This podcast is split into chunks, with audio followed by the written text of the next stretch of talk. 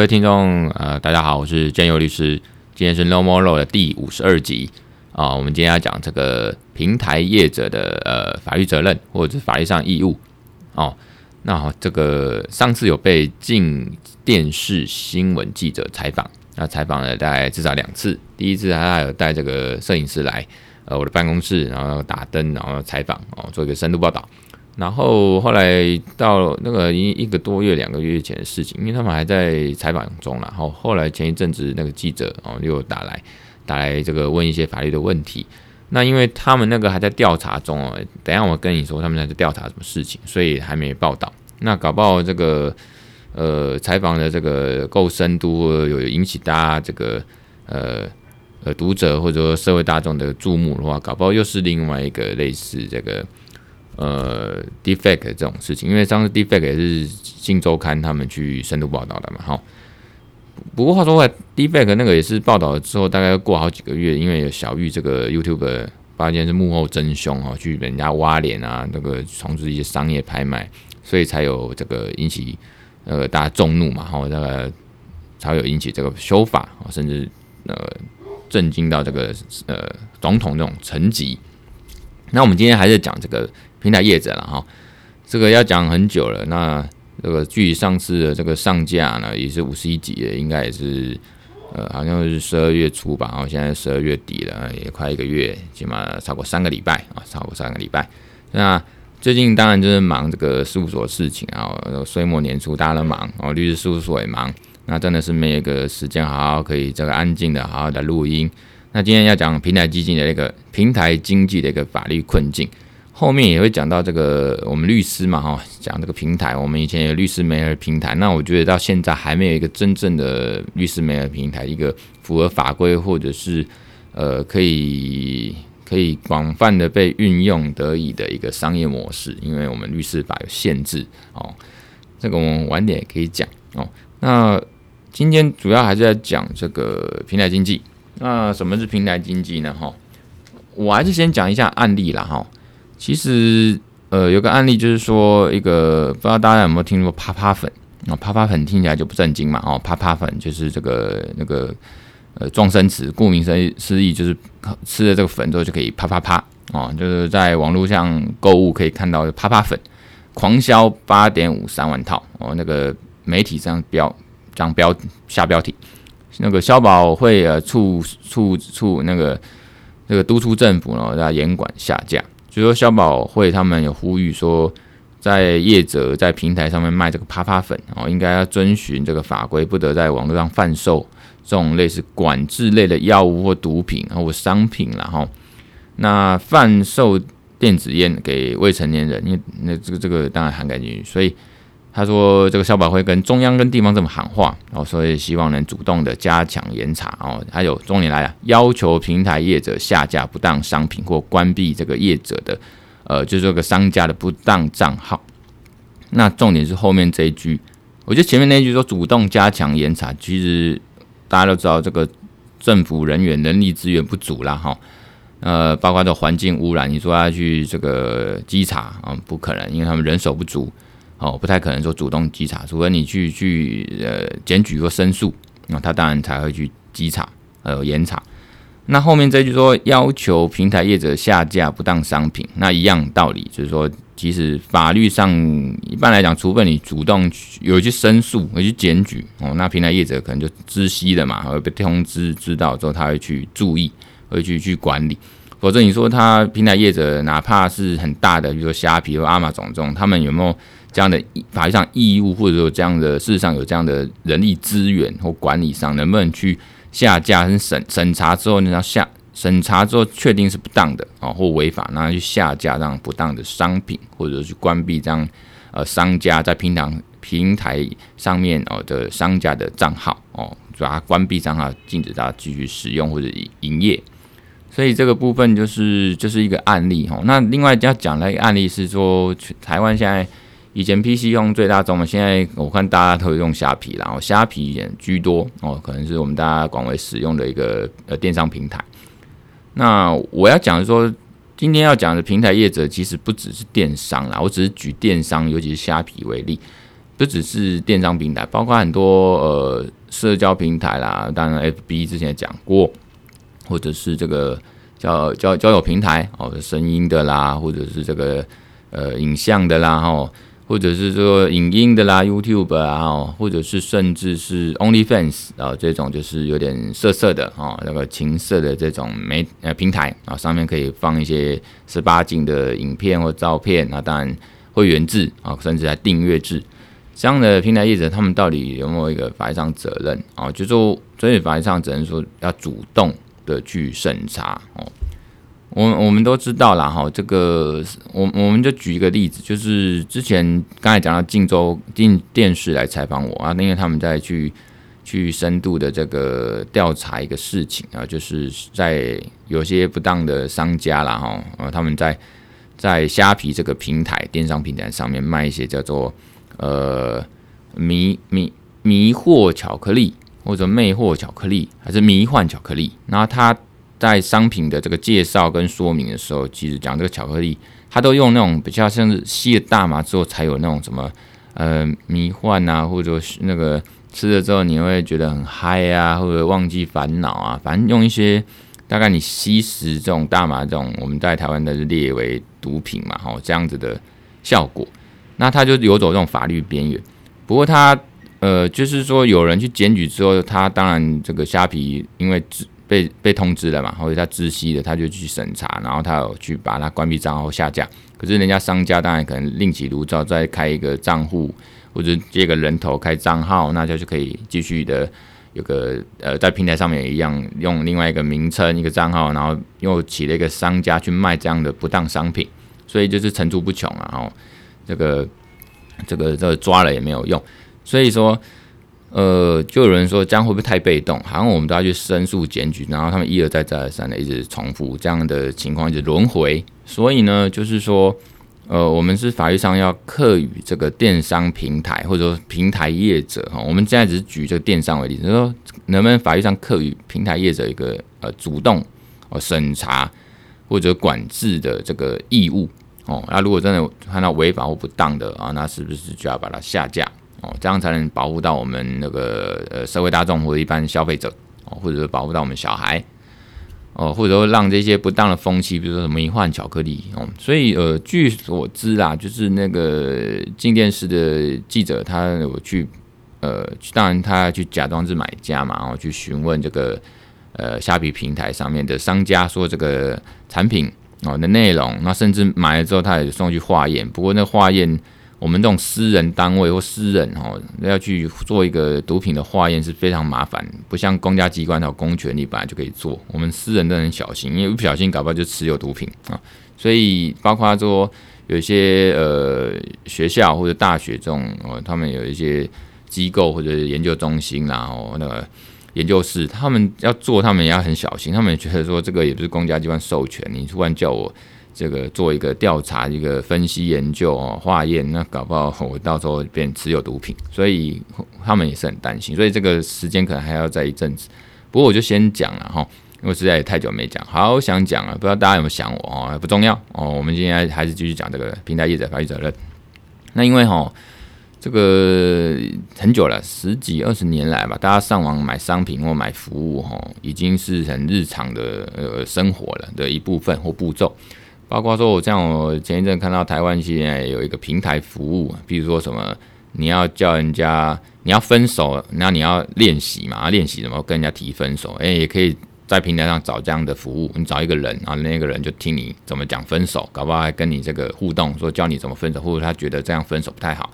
或或者说这个，当然更久以前有人那种代购啊，比如说就代代为排队啊去买东西啊，比如说这个以前蛋挞。很夯嘛，然后就大家那很久很久以前的事情，那大家请平上平台，请那个人专门去排队买这个蛋挞哦，类似这种哦，所以这个平台服务呢，嗯，不只是买东西哦，还包括买服务，所以呃，像这样的平台业者呢，他其实就是提供一个交易空间嘛，网络上交易空间就是提供买卖双方哦，这个商家跟我们消费者呢，哦，就是一个交易的一个网络空间，那提升这样的。交易者之间的这样的个没有速度跟搜寻的速度哦，那还有甚至还有评价机制嘛，哦，这样有信赖的，比如大家都说好好好，赞赞赞，这个商家评价很高，那你就会很相对比较透明或者很直觉的，然后就觉得增加这个交易的成功率。那当然，那个平台业者，比如说网购或电商平台业者，会从中获取一些手续费或上架费的收益哦。那当然，后来演变就是说，不一定是从这个呃。商家那边获取手续费或商家费啦，有时候就是说，我我我另外一种商业模式就扩大这个这个生态圈嘛，可能我就两边都不收，那我只要向我转嫁到这个可能我我曝光率高或者知名度高或者使用者多哦，也就是这样生态圈已经起来了，消费者使用的人多，或者说这个商家使用的人多，那他就有一个商业的契机嘛，我就找广告媒体来曝光。或者广告联播网的概念，那那个就是另外一个呃议题，我们就不讲。反正就是广播广播联播网概念之后，它它就可以收取这个广告费。所以说，他们就是一个其实整体上就是一个经济的一个模式跟发展。那当然对电商的模式跟消费环境是是正面的。可是说我们刚才讲的那种法律责任，就是说到底如果是。呃，涉这个涉涉违法的，或者是这个坏坏那个有有毒的东西呢？哦，不管服务还是商品，这个被上架之后，那不只是要说我们主动去通知检举，那平台才会去审查，会下架，是不是？他们主动平台业的主动就要去审查跟管制管理呢？哦，这个其实在全球的法律界其实也算热门议题啦。哈。我们。我们讲一下哈，平台经济哈，它常常听到啊，这个行之有年。那到底什么是平台经济呢？呃，它就是其实一种更新的模式啊，哈，它其实也是买卖嘛，哈，买卖。然后我们以前实体世界上买卖啊，一手交钱一手交货哦，直接面对面面交。那平台经济就是一种更新的交易模式哦，比如说。它的特性就是刚才讲，在网络上这种平台，我们随时随地呢就可以上网，然后让供供呃有需求跟这个供给的这个双方哦，就是直接去交易。所以呢，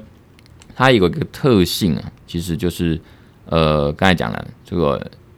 平台经济，它是以讯讯息这种技术呢，哦哦。实现你说加入这个平台，它的边际成本是几乎是零哦，就是说它的成本其实相对是低啦。哈。就是说我买卖双方想的成本相对低，那平台本身，我们姑且说第三人或中立者，这个平台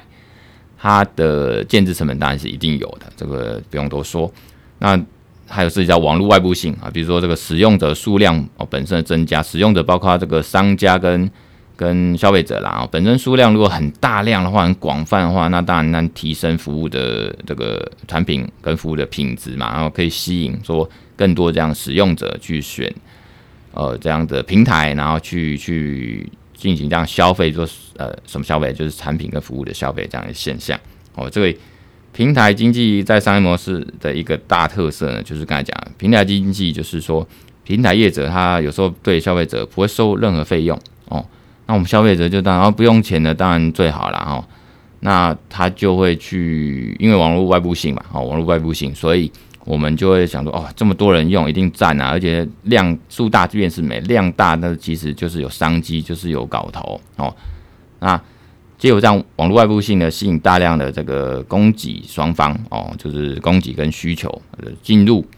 啊，消费者呢，再把这个消费者本来是以前呢，我们想，哎，消费者应该要负担这样平台使用费嘛，没有转嫁给这个商家哦，就是供给方哦，他去去，我刚才讲了，可能要么他就是你商家就是要给一些手续费或者这个商家费，或者是说这个再转嫁给给平台本身哦，本的平台本身，所以平台的获利呢，它不会因为这个就是要么获利。啊，虽然是都是免费，平台通常都是免费的啊，可是它不会因为免费受到影响，它平台是获利。哦，要么就是这个，呃，我譬如说讲 Google 好了，我们用 Google 进行这个搜索嘛，哈，哦，它搜索不用钱啊，可是说，那我们看这个 YouTube，呃，通常也不用钱，哦，都不用钱。可是如果你要更好的服务呢，你搞不好你就要订阅或者花钱啊，或者说他就是投放广告给你看，哦，他就是相当于看 YouTube，哦，就。他就是免费的话呢，他就一直看到一半，他就给你这个广告呃片段，你只要看完这广告啊，你才能继续看 YouTube 的影片。可是啊，就是从广告商那边，You Google 跟 YouTube 上就赚到钱了嘛。就是说你在私营搜寻的时候，哦，那就是有广告联播网来投放精准投放广告在你的面前。所以 Google 呢，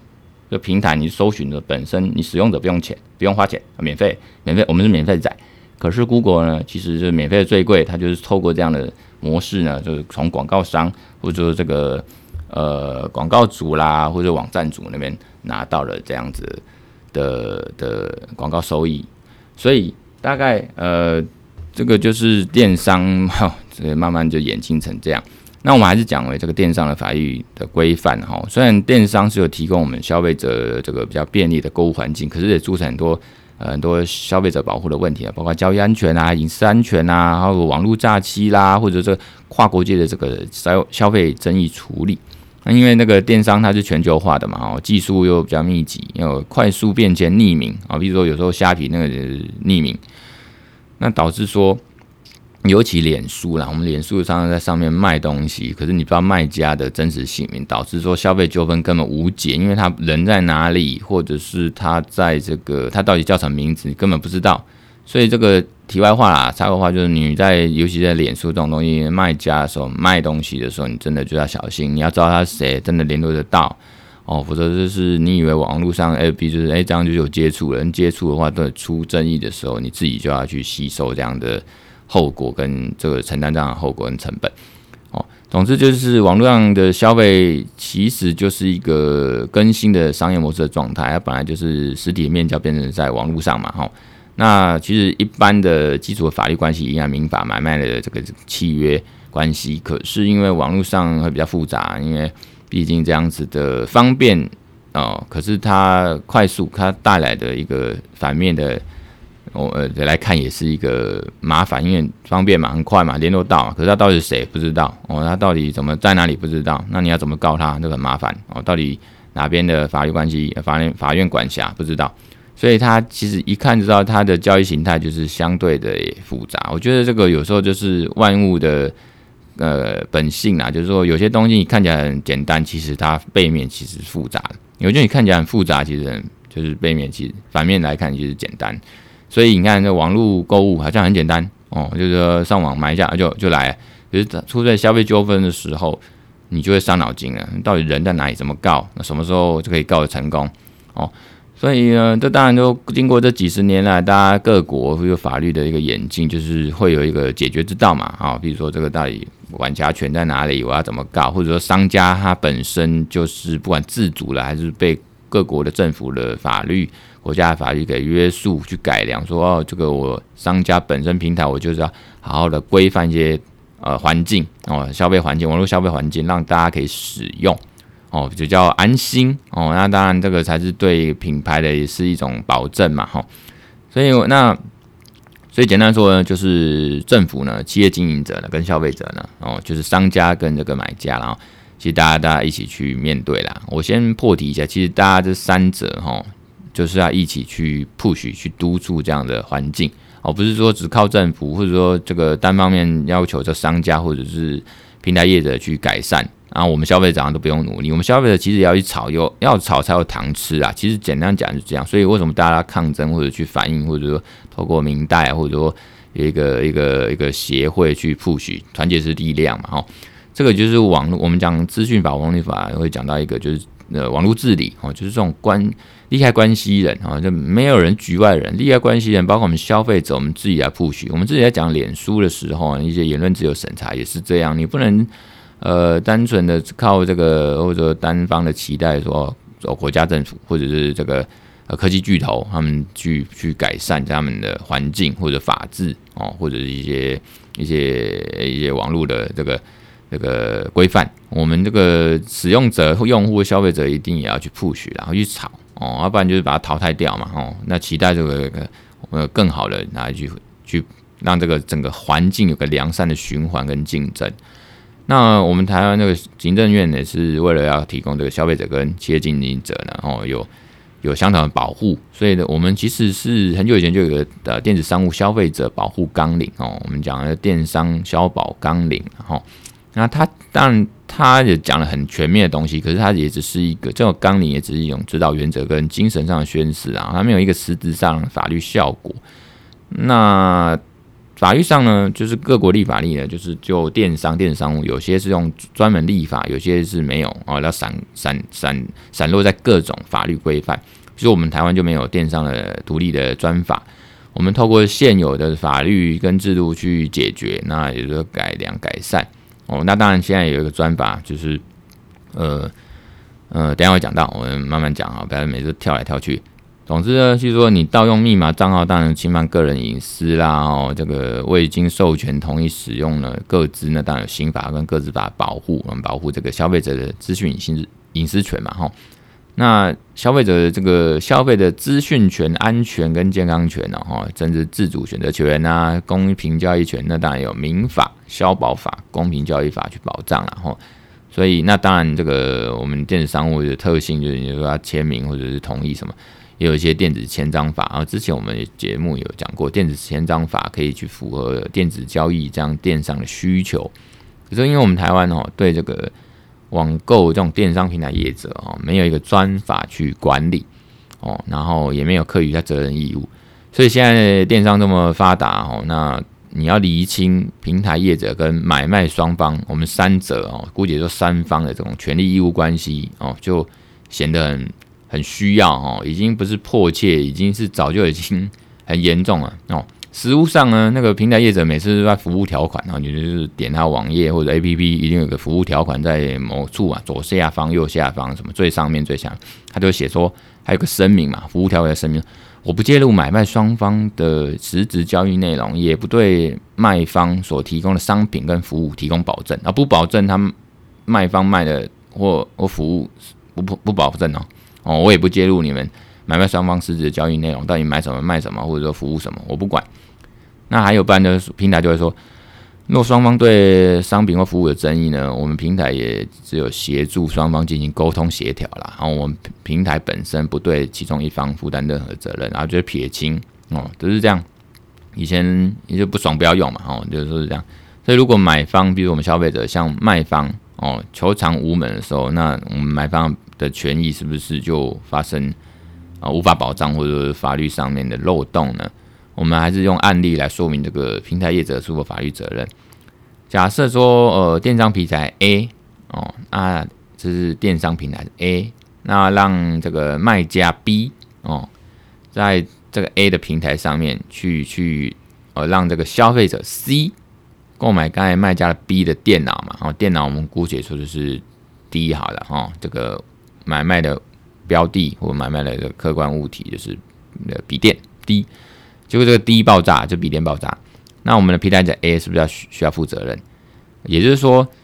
这个消费者 C 呢，哦，买家呢，能不能向平台业者 A 求偿？那我们法律就喜欢肯定说、否定说这种，也不是喜欢的，就是常常因为法律就是社会科学嘛，就是有些争议嘛，有一些利益纠葛嘛，哦，就说你说他立法，有些既得利益的团体啊，有些跳出来。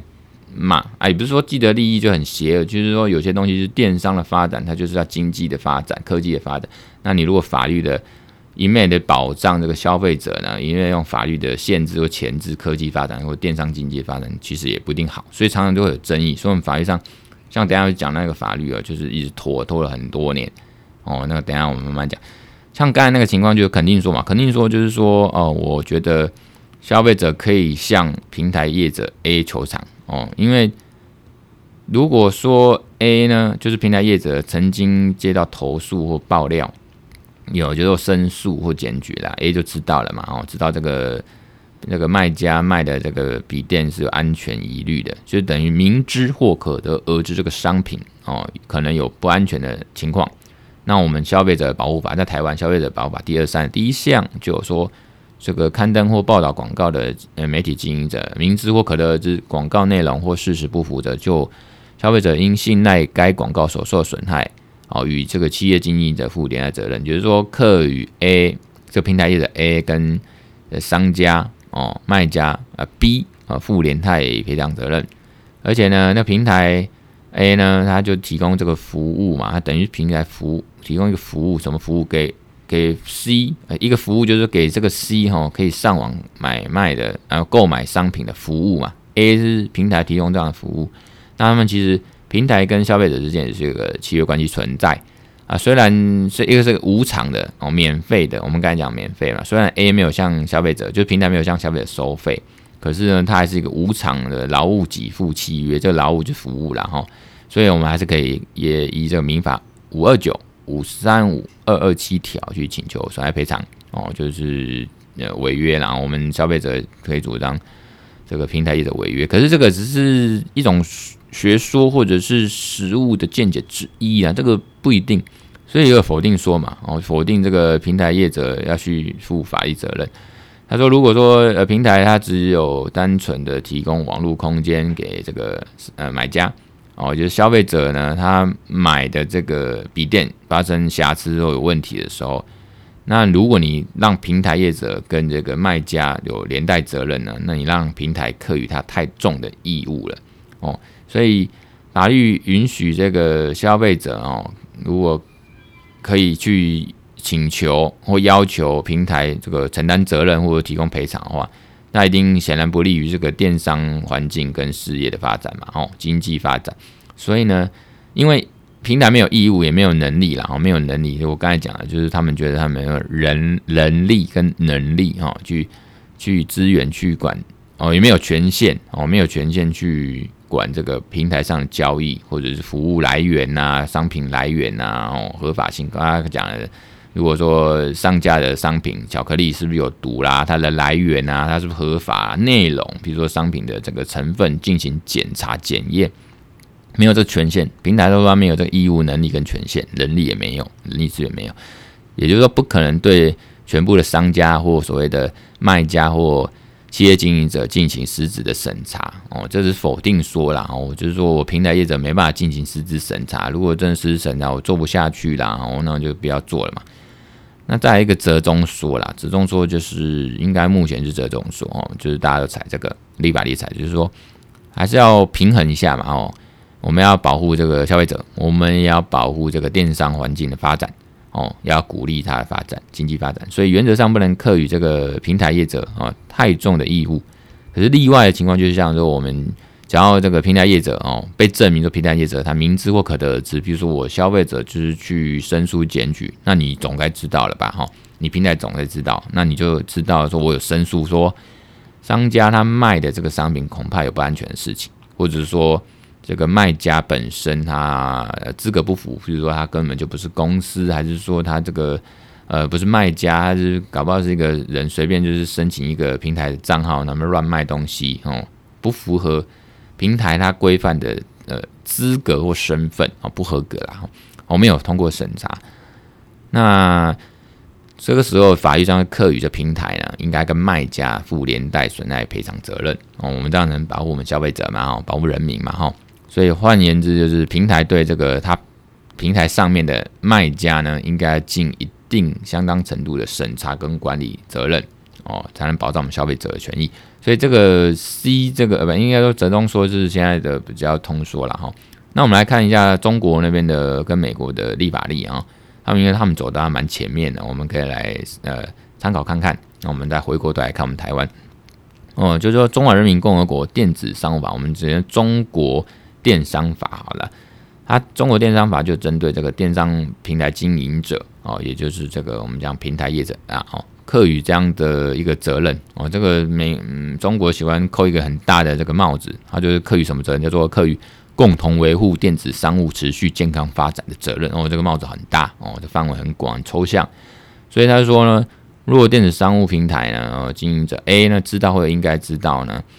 这个他平台上面的这个卖家 B 提供的商品或服务呢，呃，有违反这个人身保障哦，产品安全。哦，或者是其他消侵害消费者合法权益的行为或情形，而未采取必要措施者，哦，这个没有采取必要措施，哦，就应该负连带赔偿责任。那就什么叫做平台？呃，什么叫做采取必要措施呢？就是可能就是呃把它下架或者是审查了哦。所以前提是他平台要知道或应该知道。所以刚才这个比较像刚才讲折中说嘛，哈。所以呢。这个如果说涉及到这个危害到这个消费者的生命健康，呃，或者财产的这个安全的这个商品或服务呢，啊、那平台当然对这个商家的资格那要去尽这个审查义务，没有尽到审查义务，或者是说对消费者没有尽到一个安全保障的这个维护的义务呢，哦，那造成我们消费者损害嘛，那他就平台要负以相当的责任。我们台湾其实也可以，或许可以参考这样的规范，然后虽然是说在消保法已经有类似的规定了，可是，呃，我们其实有一个 NCC 那边有一个草案，哦，我们呢，呃，等下讲啊，就是使双买卖双方这以外的这个第三方的平台业者呢，他具有这种防止网购纠纷的一个责任，哦，他应该有这个责任呢，才能给我们消费者更多保障啊。美国哈。美国那边加州是有裁定，呃，这个电商龙头阿玛总嘛，哦，啊，Amazon 这个电商平台，它美国加州它就有个裁定说，Amazon 它对你平台上面呢出售的这个有瑕疵或缺陷的商品要负法律责任。它理由就是说，那为了要提高这个平台就是卖家的这种透明度，避免消费者受害嘛，所以这个裁定它是说，呃，反正那就课予平台法律责任然后，所以这个。这个美国嘛，哦，又是加州，又是 Amazon 哦，这样一个法律重地哦，这样一个商业重地，它有这样的一个 leading case，我觉得会变 leading case，就是大家可能会马首是瞻，搞不好是以这个去朝向这样立法，就是说，哦，网络平台业者必须为他的商品跟服务呢去负责啊。换言之，说美国加州法院它是依据它的那呃加州的产品责任法。还有，他们美国是横平法嘛，不成文法的国家，他去横平的时候，就觉得说，Amazon 这个公司呢，他们这种平台业者呢，他应该要为他的这个网站或平台上面的劣质商品或服务负这个产品责任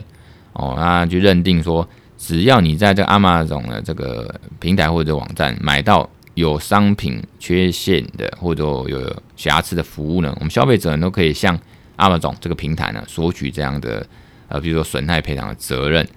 那就是说阿玛总跟其他的卖家或零售商呢，应该要一样的对待然哦，在法律上呢，应该都要有责任，所以就受到一个叫严格责任的一个法律效果的拘束。然后，主要理由就是说，你阿玛总既然把呃商家或卖家的商品放在你们仓库里面，或者是放在你们的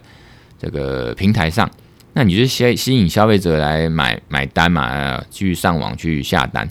那而且你收款的时候，你直接是你 Amazon 也从你仓库或者是包装直接送给消费者。那不管我们用什么话术或术语来描述这个 Amazon 的角色，它都是啊呃产品出售给消费者的关键嘛。大家就是看在 Amazon 的份上，或者这个名号，或者是相信你、信赖你。Amazon，所以我才去你平台去买。你不能 Amazon 说哦，你只是个平台，你不去介入，就像刚才讲的声明一样，你不介入，我不能实质审查。我 Amazon 不能说我我无法实质审查，你这么大还无法实质审查，那你卖什么？所以，所以有点像就是啊，把平台像 Amazon 那种当做也是跟买家类似的地位了哈。他觉得这个呃 Amazon 要负这个产品责任，所以呢，那个。就是这样，那所以呢，我们回过头来讲虾皮这个情况啊，就是说虾皮是个电商平台嘛，哦，啊，我们台湾国台呃，就说台湾啊，就需要修法一个急迫，就是说，呃，虾皮它在它的平台，然后呢，其实有一些不肖的商家卖一些疑似违法或有可能有毒品成分或大麻成分迷幻巧克力，它的商品名称就叫迷幻巧克力，那大大的就是说。上传一些资讯，什么资讯呢？上传储存一些那个迷幻巧克力的一个资讯，包括商品的照片啊，说什么吃了之后，呃，跟那个跟大麻一样的飘飘然啊，把它带。那甚至在商品留言处呢，平台那下面的留言嘛，哦，也有很多这个人说，哦，我吃了之后觉得一些介绍的心得或或实用心得，所以很显见就是说。其实心得看起来就好像喝了大大麻一样，然后吸大麻一样，嗑了嗑了药一样，所以很明显就看到虾皮可能没有对这个这样的资讯和言论内容做实质审查了哈。嗯，相对于这个中国，他们已经在电商的专法规范。我们台湾行政院其实近年啊也推动数位通讯传播法草案，就是刚才我前面讲的，然后提到两三次数位传播法啊，数位通讯传播法。数位通讯传播法。那当然因为没有过，是因为它的利害纠葛，刚才讲很多，而且它不只是电商平台，它可能还包括 OTT，那又是另一个议题，可能就是吵半天，所以它那个草案躺了 N 年多年。那我们感觉数位传播法。数位通讯传播法草案里面第三章就针对这样子数位通讯传播服务提供者，就是简称我们刚才讲平台业者啦，哈，还有一些相关责任，所以基本上也是基于说，呃，网络治理的内涵啊，平衡多方利用关系人的利益啦，避免政府直接用这个行政管制手段介入管理啦。主要的要点就是说，我们这样的服务提平台服务提供者应该公开揭露营业的这个相关资讯，还有这个。呃，我免责事由嘛，平台中立原则，就是说我这个平台服务者呢，对自己提供的资讯呢，应该负法律责任。可是对他人所传输的这个或储存的不资不实资那个资讯不负审查跟监督责任，其实刚才讲折中说了，然后就是基本上就不介入。所以当然这样我会觉得也是比较消极了，哈。这个草案就是采纳跟类似这个著作权法做通知取下的一个制度啊，就是说，如果你平台业者呢知道这个商品或服务呢哦在平台上有侵权疑虑之后，你应该就要下架，或者说经过审查之后相关资讯确认没有问题，那你再让它重新上架。那对这个平台内呃商家哦他们的侵权行为，你平台就可以不用负责任。所以说。嗯，我认为说是说这个关系到我们消费者一些健康或生命的安全有关的这种商品或服务了哈。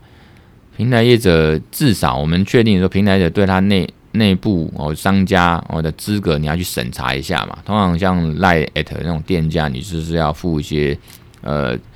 商品的呃店家的资讯，然后一些重要的资格，然后你还有甚至照片啊，证明说你真的有这样的一个。身份跟店面或者公司或办公室，那我审查这样的资格了之后呢，那你平台才能让他上有个账号或者让他上架。所以呢，平台要如果你没有对消费者尽这样的呃保保安全保障义务呢，那就造成消费者损害呢，那当然就要负责了。所以简单说呢，平台业者对你平台上内部这种商家呢，一定要尽一定的审查跟管理的责任。然后大概是这样。那嗯，我会觉得是说，就我的观察啦，就不管是各自的这种平台呢，比如说电商呢，哦，比如还是外送啊，外送，刚才我忘记讲外送，Uber Eats 啦、Foodpanda 等等，或者是通勤的，比如说这个台湾大车队啦，哦，哦，或者是以前的 Uber 嘛，哦，还有这个情色的，刚才讲的 OnlyFans，当然国外的还有 Pornhub。那还有这个社群啊，FB 等等这种新形态的哦，也不是新的啦，已经很一段时间。那这样形态的这种平台经济呢，这种经济交易呢，其实就是出现一个立法管制困境，就是大家平台都说我是中立的，我不介入买卖双方之间的交易关系，或者是说像哎，比如说我我是维护言论自由啊，哦，那甚至他自己 FB 上面管制言论自由就管得很奇怪。啊，比如说我们 po 一些总统大选的一些很客观的资讯，结果也被变掉，也被封锁了，很奇怪。然后呢，这个贴些法条，也竟然被 ban 掉，很怪。就是像 A B 这种社交平台，他说要维护言论自由呢，包括一些商业性的言论呢，诶，也是很多政府事务都无法可管啊，哦，这种状态。其实说台湾最高法院有一个一百零九年台上至一零一五民事判决呢，它里面就是说。侵权行为当然一定有加害行为啊，这个行为包括不作为，不作为就是说你违反了作为义务，你应该做一些事情却没做，所以侵权行你不做什么可能也会侵权哦哦。那我们一般人是之间没什么关系的情况下，当然没什么义务啦哦，我跟你无没什么关系，当然没什么作为的义务。可是如果有法令规定，或者是当事人契约约定或一些服务关系哦。这些状特别状态当然会有一些作为的义务，啊，你没有去做，那就是有不作为的侵权行为，也就是你消极不做也是侵害人家权利。那这个判决就是说，网络平台服务提供者啊，就是我们讲平台业者，他架设网站或者是 APP 哦，那当然这个案例是讲网站，不过一样同理啊，APP 啊这些，你做一定营业的服务呢，一定是营业嘛，不然你做心酸做健康的嘛，就是说一定。做一些营业服务呢，那我们使用者呢，平台上使用者发表文章跟资料公布在这个平台上，哦，让人家点阅嘛，哦，这个就是足以传播这个文章的言论。那如果使用者呢，哦，被检举，哦，这个使用者检举或告知，我就是有被害人去检举告知，这个平台上有一些言论呢是侵害人那个人家名誉权的，那那个被害人说啊，那你要删掉，叫平台要删掉，那。平台业者呢，他其实就对这个平台有管理跟控制权限嘛，哦，他应该兼顾这个大家用户的表表现、言论自由，还有要保障这个被害人的权益嘛，啊，可能他名誉权被受损的，所以平台业者应该是有这个适当的审核的一个作为义务哦，他应该去做，他不做呢，他就侵权，所以如果有相当理由呢，认定说，呃，被被被被被查证的时候，发现这个。在平台上面有一个文章的言论是侵害到他人的这个名誉权，那当然你平台业者就要做我们刚讲采取防止措施的作为义务。所以这个防采取防止措施，采取措施呢，就是刚才很像中国那个电商法一样啊，就是讲的这种作为义务。所以我们实务上从这案例来看，从这判决来看，抓法的判决来看，这个跟中国那电商法其实是很呃一样的这个法律上的意思了哈。所以他最后结论说，如果说呃平平台业者没有做任何审查，或者是在已经有相当理由认为说侵害名誉的这种言论呢，呃你平台却没有做任何的防止措施，比如说让它下架，那等于就是让这个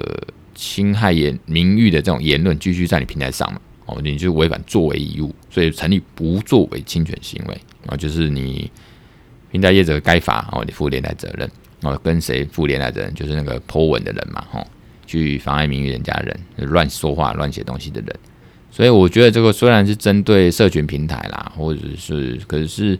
呃的一个言论自由名誉权的判决，可是我觉得在放到其他平台经济呢，我的类型其实也可以做一个参考标准。所以呃，其他的其实我们刚才说这种是散落哦，散落的话，呃，在我们法律是散落在各个法律上，包括说民事、刑事啦，吼。你平台业者的法律责任，包括说民法、著作权法，然后那个消保法、公民教育法哦，甚至说食品安全卫生管理法、刑法毒品危害防治条例哦，通常都是这些法律呢，在各个领域、各个这个领域，然后还有民事责任、刑事责任，只要是明知或可得知这个你平台上面的内容呢，有可能侵犯到他人权利的情况下，却没有去。检视或管理，或者做一些呃防止措施，那时候就平台业者就有法律责任，这是我们结论了哈。所以呢，简单说，如果说像做个结论啊，就是说虾皮它平台上如果有这些商家卖一些违法或有毒物质疑似这种状况、这种案例呢，那虾皮在明知这个商家或网友还是部落格要透过这个。它平台或网页上面上传这样子讯息内容是违法，而侵害到侵害到这个国家法益或者是消费者权益的情形，而且有被检举或申诉通知，那你等于虾皮也知道了嘛？有这样的情况哦，可能侵知道这样的侵权行为、犯罪行为的时候，哦，或侵权事实的时候，你没有去移除，那虾皮呢可能就会跟上传这样内容的人呢一起负这样的共同行为。呃，民法民事上的共同侵权行为，或者刑事上的责任，哦，所以刑事上责任包括说是妨碍名誉啦，或者贩甚至贩卖毒品。所以说，如果说虾皮在事后，哎，经过人家通知，哦，这个内容平台上资讯内容是违法侵权的时候，就有这个义务去把这个它平台或者网页上面这样的侵权内容呢，违法内容就移除掉或下架。如果没做呢，他就是要承担责任啊，甚至是搞不好。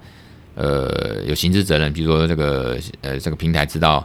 他人利用他的平台在犯罪嘛，啊，知道了之后没有去移除下家，等于纵容他散布，哦，然后说纵容他从事犯罪行为，那你就一样刑事上的帮助犯。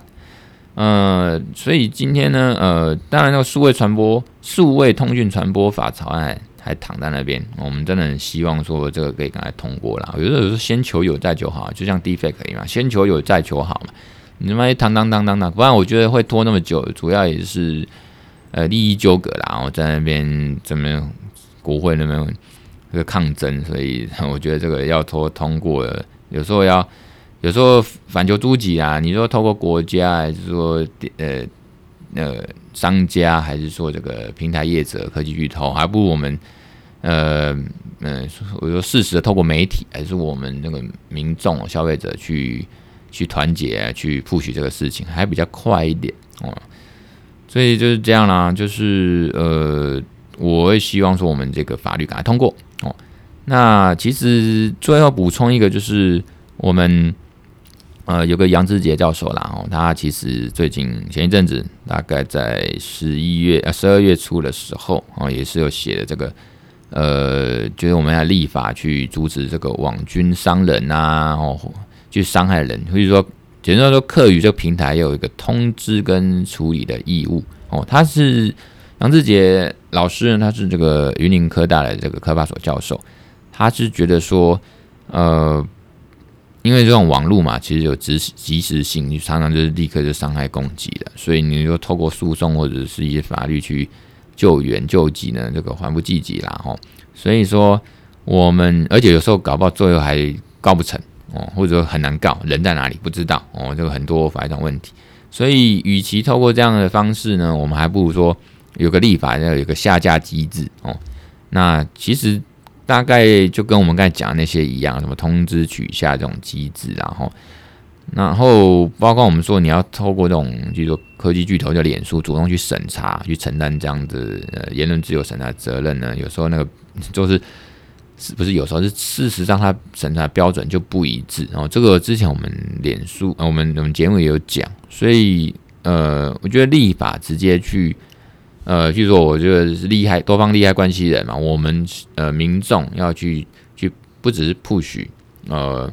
呃平台或者是业者他们去呃改善，我们也要 push 政府去立法，然后要求这个平台自律，有这样的义务跟法律责任啊，譬如说。嗯，我们的数就我们可以那个那个杨教授他就说，我们应该可以仿照这个欧盟的数位服务法哦，然后 DCA 嘛，对吧？仿仿照就是欧盟的数位服务法，它有草案就提供说，提出在这个我们还没通过的这个数位通讯传播法草案里面，就是说应该立法要求各类的流量很大的平台，包括 PDT 啊，这样应该建立。建立立法哦，去要求义务有责任去建立这个检举的窗口哦，或者说某种通知行为或申诉的自律机制，然后规定说平台不处理的时候，平台要负法律责任。我觉得杨教授这个我非常的认同哦。那我觉得这个应是应该也是世界的一个法律上的一个学说，我这个通说的啦哦。那。网络最要讲网络世界要怎么管哦？这个真的很头痛，因为其实平台经济讲穿了，它就是网络嘛，网络上面的一些一些呃平台或网络空间。那我们台湾目前也只有儿少法哦这种法律，去主管机关可以命令这个网络平台业者去移除违反儿少法的一些资讯内容哦，就是说这个色色的，就是说呃这个儿童的这个裸照，那当然就是完全违法的哦。那过去就觉得说啊，只有未成年要受到保护。其实我们成人 被网络上霸凌，或者说这个我在我周遭也看到很多啦，哦，被这个网军网络霸凌啊，伤害形象啊，资讯回放攻击啦，哦，这个我们其实应该也要一个专责的政府机关去负责保护的网络安全哦。那有权命令这样网络霸凌的或者滥用影像的呢，去去再把平台。上面的把它下架或取下，哦，像呃，我举个例啊，澳大利亚哦，他们其实很很积极的在保护哦，就是说他们在今年的一个线上安全法哦，他把过去保护的这个儿童的安网络安全的哦，这个扩大到成人网络安全保护，我觉得这个不错，我觉得这个不错，就是说。他在那个他的澳大利亚、澳洲，然后澳澳大利亚他的线上安全法里面就是说，如果分享内容是成人未经同意的私密影像了，那个那他有一个呃机关负责机关叫做网络安全委员哦，他就有权直接命令平台取下下架哦，如果你没下架，委员直接处罚。这个当然是说行政程序。我们刚才讲说，本来是说。呃，不要尽量不要透过政府这种行政法令去管制，可是看起来不得不管，因为我们民众很多权益会被受损，很危险哦，所以我觉得还是要加强点力道啦。所以所以说这个澳大利亚这个他们今年的二零二一年的线上安全法就直接。让这个网络委员会有权利用行政命令直接叫平台下架，因为他一审查，因为这个就是没有人家同意的私密影像，比如说漏掉，然后比如说那个有人就散布这个分手之后这个报复女生哦，就 po 你以前私密照跟我爱爱的照片，那当然不行啊哈。可是你说要透过法律或诉讼，那个缓不济急，那个人搞不好已经受辱了，或者是受不了就自杀了，这个。法律有什么用，对不对？所以你就诉讼有什么用？还不如就透过这样的一个一个呃，像题外话之后我也讲一集，就是呃，我们有时候网域的这个扣押哦，就是说我们直接的，比如说这个安博盒子最近的新闻嘛，安博盒子现在没办法看，因为它很多非法或违反著作权的，那我们直接透过这个刑事单位呢，侦查单位呢，直接去这个呃，我们台湾的这个呃。T W 呃，台台湾 Nick 啊，T W Nick 啊，就是这个这个单位负责管路网管制这个网路的哈，不是管路网，就负责管理处理这个网域名称、网域的东西，直接去拦截，应该让它停止解析，让它没办法大家连到这样安博盒子的这个网路哦，直接就有点像俗称就是网域扣押了哈。在这样的情况下，呃，直接是有及时性的、有效率的去呃。阻止伤害的继续产生，哦，所以这个是这样的精神跟方式，哦，那呃，我们就是有个问题啊，那谁来处理这种网络伤害、霸凌这种专责机关呢？那当然这个有待讨论。总之这样子是比较快速有效，所以是就是刚才当然是讲的是言论自由啦，哦，言论自由。所以呢，像杨老师他也建议说，像网络霸凌，呃。影像滥用、诽谤攻击或者网军造假这种假讯息或带风向的问题呢，我们确实可以参考澳大利亚二零二一年的线上安全法哦，这个设计类似机制哦，还有设置专责的机关或官员去负责哦。那当然这个叫中立啦，这个专官员不能有些政治立立场哦，这个可能要怎么样去设计的问题哦。那今天讲的超多了哦，因为今天的议题也颇大，而且我好久没讲哦，多讲一点。那已经讲了五十二分钟，我们今天呢，诺摩尔第五十二集呢就讲到这边了。那下次的议题呢，我之前其实有预告，那我就不多说了。好，今天讲到这边，谢谢各位，拜拜。